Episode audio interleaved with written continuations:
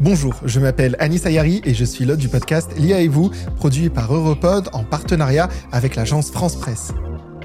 Dans L'IA et vous, nous traitons de l'histoire de l'IA et de son impact sur nos vies. Des relations sociales à l'emploi, du changement climatique aux guerres et à la sécurité, l'IA change-t-elle notre monde pour le meilleur ou pour le pire?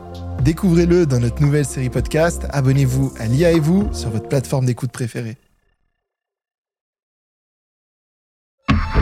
Europod. Avec toute l'Europe. L'Europe ne se fera pas d'un coup, ni dans une convention d'ensemble. Explique-moi l'Europe. Au sommaire de ce premier numéro d'Explique-moi l'Europe, les institutions de l'Union européenne. Bonjour Jules. Bonjour Antoine. Pour comprendre l'UE, il faut se demander comment elle fonctionne, quelles sont les institutions qui la composent? On va donc commencer par une question simple. Est-ce que finalement, Jules, l'Union européenne, elle est dans son organisation très différente d'un État comme la France? Oui et non. Non, parce qu'au niveau de l'UE comme en France, il y a une sorte de gouvernement, c'est la Commission européenne. Et il y a une sorte de parlement, avec d'ailleurs deux chambres comme en France, le Parlement européen pour représenter les citoyens et le Conseil des ministres de l'Union européenne pour représenter les États. Après, dans la pratique, c'est évidemment un peu plus compliqué que ça. C'est plus compliqué déjà parce que ces institutions, elles sont en quelque sorte chapeautées par une autre institution, c'est ça hein? Oui, c'est le Conseil européen. Il est très important. Alors attention, ce n'est pas la même chose que le Conseil des ministres de l'UE, dont je vous parlais il y a un instant. Ici, ce sont les chefs d'État et de gouvernement qui siègent.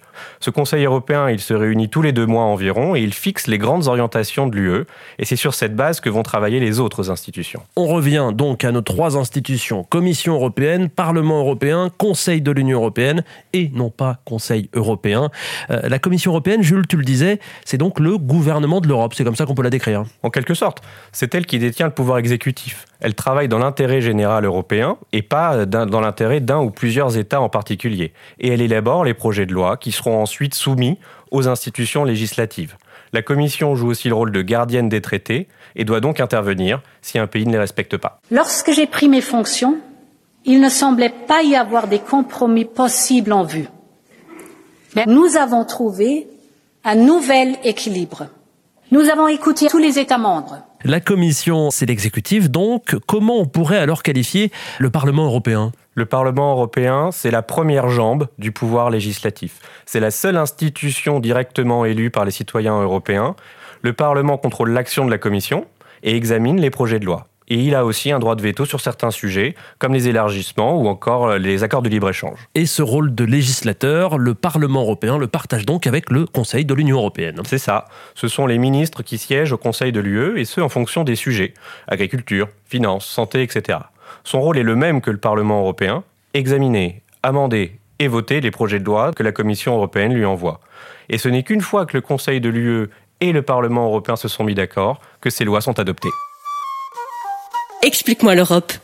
Commission, Parlement, Conseil de l'Union européenne qui représente l'exécutif et le législatif, avec en plus une instance qui fixe les orientations, le Conseil européen. Voilà, on commence à y voir un peu plus clair, mais pour comprendre l'ensemble du schéma institutionnel européen, il nous reste trois institutions à découvrir. En un mot, on va faire vite. Jules, quelles sont-elles? Alors, numéro 5, la Cour de justice de l'Union européenne. C'est le pouvoir judiciaire. Elle interprète les traités. Voilà pour la numéro 5, maintenant la numéro 6. Numéro 6, c'est la Cour des comptes européenne. Elle a le même rôle que la Cour des comptes française, améliorer la gestion des finances. Et pour finir, le numéro 7 Le numéro 7, on termine avec la Banque Centrale Européenne, la BCE. On l'a créée six mois avant la monnaie unique en 1998. Elle gère l'euro. Bon, maintenant qu'on connaît le système institutionnel de l'Union européenne, la question qu'on se pose, qu'on peut se poser, c'est d'où vient-il? Alors un peu d'histoire, ok. Vous l'avez entrevu, Antoine, en comparant les institutions européennes aux institutions françaises. Le système de l'UE s'inspire logiquement de ceux existant dans ses États membres. Les fondateurs de l'Europe ont tenu à respecter les principes démocratiques de la séparation des pouvoirs et du respect de l'état de droit. Par conséquent, il faut une autorité exécutive, il faut une assemblée pour représenter les pays et il faut une assemblée pour représenter les citoyens. Et également une cour de justice pour faire respecter les traités. Dès les années 50, quand l'Europe a été bâtie, on a raisonné comme ça. Les noms des institutions ont pu changer avec les années, mais on a conservé cette architecture. Et est-ce que depuis le début, il y a eu beaucoup d'évolutions? Eh bien oui. Les institutions européennes ont progressivement gagné en pouvoir et la répartition a évolué. Le Conseil européen, qui est très important aujourd'hui, eh bien il a mis du temps à, à être central et il symbolise la montée en puissance politique de l'Europe. Et l'autre bon exemple, c'est le Parlement européen. À l'origine, il n'avait pas de pouvoir et on ne faisait que le consulter. Aujourd'hui, on ne peut plus le contourner et il vote les lois à égalité avec le Conseil de l'UE. Madame Weil a obtenu la majorité absolue des suffrages exprimés. Je félicite Madame Weil de son élection et je l'invite à prendre place au fauteuil présidentiel. Voilà un extrait vintage en 1979, lorsque Simone Veil est devenue la première présidente de l'histoire du Parlement européen. Explique-moi l'Europe.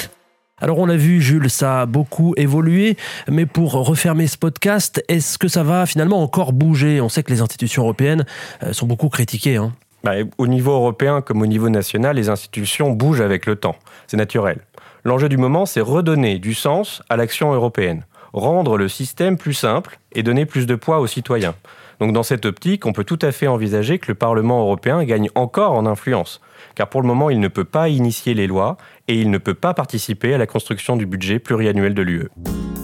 Merci Jules. Voilà pour l'épisode 1. Ce qu'il faut retenir, c'est la prééminence d'un système institutionnel qui est composé de la Commission européenne, du Parlement européen et du Conseil de l'Union européenne, avec une institution qui en quelque sorte chapeaute les autres politiquement.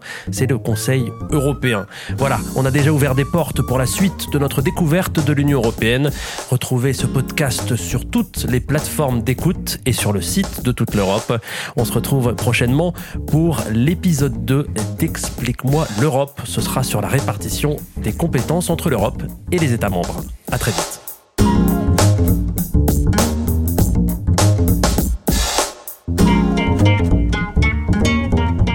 Explique-moi l'Europe.